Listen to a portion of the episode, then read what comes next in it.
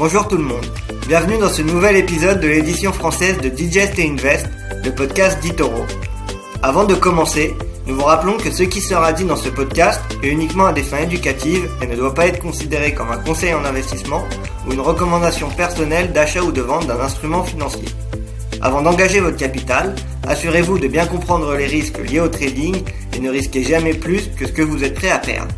Enfin, nous vous rappelons aussi que les performances passées ne préjugent pas des résultats futurs. Et maintenant, le podcast. Bonjour à tous et bienvenue dans ce nouvel épisode de Digest et Invest, le podcast français d'Itoro. Comme toutes les semaines, on se retrouve avec Antoine Fraissoulier. Bonjour Antoine.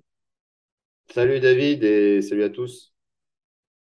Alors, ça a été encore une semaine chargée sur les marchés, hein, notamment sur les marchés américains. On parlait du, du de la semaine dernière et euh, on a vu justement là euh, la Banque euh, centrale anglaise devoir intervenir sur le marché. On a des marchés américains qui chutent maintenant et qui, même le Dow Jones, est revenu à, à des niveaux de, de 2020, à des niveaux d'avant Covid. On voit que c'est des situations un peu compliquées sur les marchés. Qu'est-ce que toi, Antoine, euh, t'as retenu cette semaine et qu'est-ce qui a retenu ton attention? Oui, alors effectivement, euh, c'est vrai que là, on a des, des marchés euh, qui, euh, qui sont euh, en bear market hein, euh, pour la plupart, euh, la quasi-totalité d'ailleurs, hein, puisqu'on avait le Nasdaq. Alors le bear market, je rappelle ce que c'est, c'est quand on a une baisse de plus de 20% depuis les points hauts. Euh, et donc, euh, le Nasdaq, ça fait un moment qu'il est en bear market, hein, puisqu'il est à moins 25%. Et le CAC 40, le DAX 40 et euh, le Dow Jones aux États-Unis, eh bien, tous les trois sont rentrés en bear market cette semaine. Parce que euh, on dépasse donc les 20% de baisse depuis le début de l'année. Alors, euh, bon, vous connaissez les raisons, hein, bien sûr. on va pas revenir tout le temps sur les mêmes, les mêmes choses. mais effectivement, euh, c'est euh, essentiellement dû aussi au marché obligataire. En fait, le marché obligataire, c'est qu'on n'en parle pas beaucoup, mais euh, il se tend énormément. Euh, on a des, des, niveaux de taux d'intérêt euh, à 10 ans euh, aux États-Unis, en Europe, qui alors aux États-Unis qui dépassent les 4% maintenant. Et en Europe, on est aux alentours, ça dépend des, zones géographiques, mais le, le Bund allemand, par exemple, c'est le 10 ans allemand, a dépassé les, les 2,5%. Donc, c'est des niveaux qu'on n'a pas vus depuis, plus depuis plus de 10 ans, pardon. Et euh, donc, on, on, est euh, sur des marchés qui sont en forte baisse. Ceci étant, hier, on a eu euh, un rebond des marchés. Alors, est-ce que ça va être temporaire? Durable On verra. Mais euh, ça, on a une, un rebond de 2% aux États-Unis parce que, justement, euh, la Banque d'Angleterre, euh, qui est d'ailleurs l'Angleterre qui est en, position très compliquée actuellement avec une inflation à plus de 10%, et la Banque centrale anglaise qui, augmente ses taux aussi de manière importante, eh bien, la Banque d'Angleterre, hier, a décidé de, faire un plan d'urgence d'achat d'obligations. Donc, en fait, elle, elle, achète des obligations pour calmer les, taux d'intérêt, la, hausse des taux d'intérêt. Et euh, ça a eu un impact, effectivement, sur la livre sterling hein, qui remontée et sur les taux d'intérêt anglais qui sont, et d'ailleurs les taux d'intérêt euh, globaux hein, qui, ont, baissé. Donc ça, ça a permis justement au marché de rebondir. Mais quand on regarde ce matin, hein, donc l'enregistrement c'est jeudi matin, donc ce matin, jeudi 29 euh, euh, septembre, on voit que les marchés reperdent 1,5-2%. Donc cette intervention, finalement, elle est très ponctuelle et euh, pour l'instant, ça n'a pas vraiment euh, un gros impact. Et qu'on verra si les autres banques centrales, euh, que ce soit la Fed, la BCE, eh bien, euh, emboîte le pas. Mais pour l'instant, il n'y a pas vraiment l'effet escompté sur les, sur les marchés. Non, c'est sûr. En tout cas, on voit que euh, pour le moment, la, la Banque d'Angleterre est dans une situation hein, compliquée. On a vu euh, justement la, sa devise, euh, mais bon, tu me diras, c'est pas mieux pour l'euro plonger mmh. face au, au, dollar. Et euh, justement, la Banque d'Angleterre qui a été obligée de faire du quantitative easing malgré le euh, contexte euh, actuel, ce qui pousse encore un, un climat d'incertitude euh, sur les marchés et ce qui explique la baisse des la baisse des, des, marchés. Moi, je pense pas que le rebond pour le moment il sera vraiment durable, mais c'est que mon euh, mon point de, de vue et euh, c'est sûr que on, a atteint quand même un point bas, mais vu la situation macroéconomique et euh, on sait que euh, la Fed va augmenter les taux, on voit l'Italie passer aussi euh, dans les extrêmes, etc. Donc c'est pas des euh, signaux très euh, rassurants de mon point de vue. Mais bon, Ouais, c'est sûr. parlons de choses un peu plus euh, euphoriques et un peu plus euh, sympas. Euh, il y a eu l'introduction en bourse de, de Porsche ce matin. Porsche qui est justement la troisième plus grosse introduction en bourse en, en Europe et qui pour le moment a l'air d'être plutôt bien accueilli par les investisseurs parce que le cours prend prend un peu plus de, de 7% là, euh, à l'heure euh, à l'heure à laquelle on, parle. Et elle est à plus de, de 86 euros. Porsche qui est euh, justement une valorisation importante, hein, parce qu'elle a été valorisée à 75 milliards, soit plus que Stellantis et Renault réunis. Qu'est-ce que tu peux nous dire un peu sur, sur justement l'introduction en bourse de Porsche? Oui, alors euh, effectivement, euh, ça se passe très bien depuis l'introduction euh, ce matin. Comme tu l'as dit, ça prend 7%. euh, donc c'est vraiment dans un marché qui en perd un et demi 2 donc c'est vraiment euh, ça se passe très bien. Euh, c'est vrai que c'est le haut de la fourchette finalement qui a été retenu comme prix définitif de l'IPO. Hein, c'était 82,50 euros par action. Donc ça aussi, c'est plutôt une bonne nouvelle. Finalement, alors, juste pour vous raconter un petit peu les détails de cette euh, IPO, euh, c'est Volkswagen, en fait, hein, qui est la maison mère de Porsche, qui euh, donc cède euh, 25% de son capital. Donc finalement, il n'y a que 20, entre guillemets, que 25% du capital de, de Porsche qui est mis en bourse. Voilà. Maintenant, petit clin d'œil aussi, ce qui a, je trouve ça assez marrant, c'est que il y a 911 millions d'actions qui ont été donc qui sont proposées à la vente. Euh, donc 911, hein, c'est le symbole bien sûr de, de la Porsche 911 euh, que, que, vous devez connaître. Et, euh, et effectivement, euh, donc euh, euh, donc Volkswagen garde quand même 75% du, du capital de Porsche, qui représente euh, 56 milliards d'euros. Du coup, on a aussi, qu'est-ce que je peux vous dire là-dessus, c'est que finalement, le, dire, le, pardon, effectivement, les, c'est les fonds souverains euh, de Qatari euh, et d'Abu Dhabi et norvégiens qui euh, se sont engagés à acquérir 40% euh, des titres pro proposés euh, lors de cette introduction en bourse. Donc, effectivement, c'est c'est plutôt des actionnaires on va dire, des actionnaires qui sont sûrs hein, pour, pour Porsche. Et donc, du coup, ça se passe plutôt bien sur la cette introduction, sachant que vous pouvez euh, sur eToro donc acquérir l'action Porsche.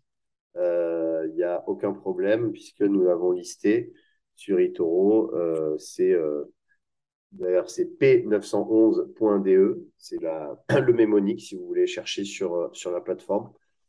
Voilà, donc euh, tout se passe bien pour, pour cette action qu'on suivra euh, avec euh, grand intérêt. Eh ben, écoute, on leur souhaite le, le même succès que, que Fiat, hein, euh, quand Ferrari avait justement émis Mm. Fiat. Et puis depuis euh, le lancement de Fiat, on a vu le prix euh, des, des actions quadrupler en, en six ans. Et au, Ouais.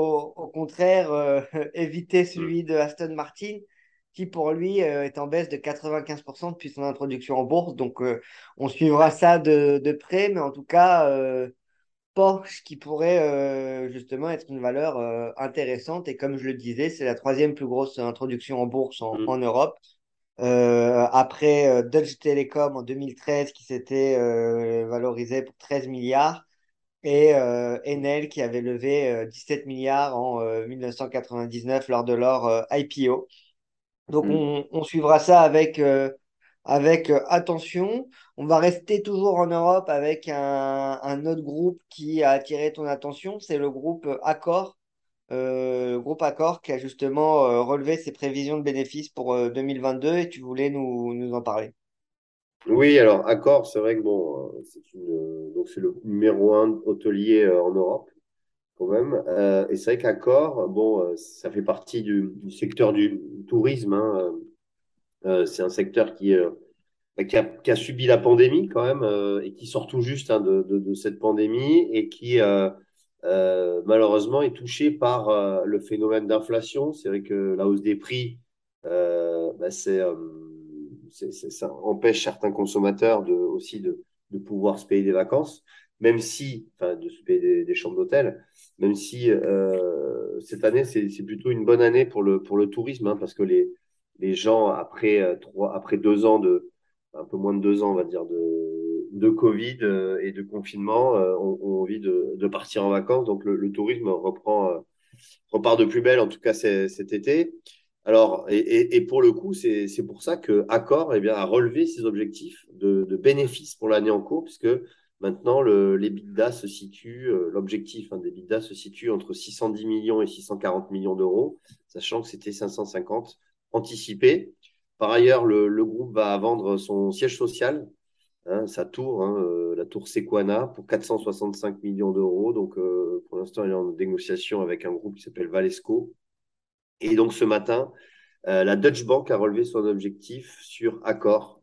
Euh, voilà, donc euh, c'est plutôt une bonne chose. Alors, Accor, prend, euh, elle a ouvert à 4 pour, plus 4%, pardon, et, et le, elle, elle, est en hausse hein, de, de 3% actuellement. Donc, donc c'est plutôt, euh, sachant que graphiquement, elle est, elle est euh, sur un support euh, majeur, là, elle est revenue sur ses niveaux de 2020. Donc potentiellement, euh, mais bon, bien évidemment, il faut que ça s'accompagne d'un rebond des marchés parce que le titre, euh, si, si les marchés baissent, le titre devrait baisser. Mais on est sur un potentiellement euh, voilà, rebond sur, sur accord. Eh ben, écoute, on suivra encore une fois euh, ça. C'est sûr que dans la situation actuelle, euh, Accor est sur un, un beau support. Mais euh, comme tu le disais, si on rentre dans une récession globale, euh, c'est sûr que ça risque d'être euh, assez compliqué. Maintenant, on, on suivra en tout cas euh, Accor qui euh, est un peu en, en baisse hein, depuis que euh, depuis, euh, depuis euh, l'ouverture ce matin, là, parce qu'on est, à, on est désormais à 21,86 euros et on ne gagne plus que 1,27% sur la journée. Dernière action dont tu voulais nous parler, cette fois-ci c'est au- aux États-Unis, euh, c'est euh, Apple. Apple qui euh, justement augmente sa, enfin qui a demandé à ne pas augmenter à ses fournisseurs la capacité de production pour produire de- des iPhones supplémentaires. Et donc, Apple qui souffre en bourse à la suite de cette nouvelle. Oui, alors euh, effectivement, Apple, euh, c'est vrai qu'on a eu plutôt des bonnes nouvelles hein, après trois semaines de lancement de, de ces iPhone 14, notamment pour le, le Pro et le Max, hein, l'iPhone 14 Pro, euh, Max, euh, Pro et Max, qui étaient, euh, voilà, il y avait des, des bonnes nouvelles de ce niveau, à ce niveau-là. Par contre, l'iPhone 14 basique, on va dire, bah, lui euh, souffre, a du mal à vraiment à, à tenir ses objectifs. Donc hier, euh, eh bien, euh, selon Bloomberg, hein, la, la marque à la pomme a demandé à ses fournisseurs de ne pas augmenter sa production, euh, qui était de 6 millions d'appareils supplémentaires finalement. Euh, finalement, Apple est, plutôt prudent et, et, euh, et demande à, ses fournisseurs de ne pas augmenter sa, sa, production. Donc ça, eh bien, ça a fait baisser euh, le titre Apple, hein, qui a baissé de 1,3% sur la journée, sachant que le, le, Nasdaq, lui, avait pris quasiment 2%.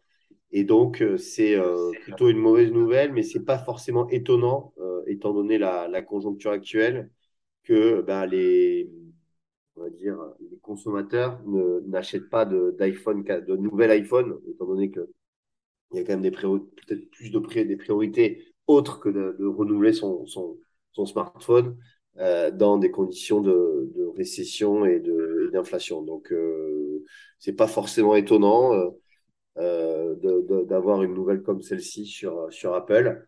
Euh, sachant que les technos, euh, enfin, le secteur technologique est, est, quand même assez euh, malmené depuis le, depuis le début de l'année.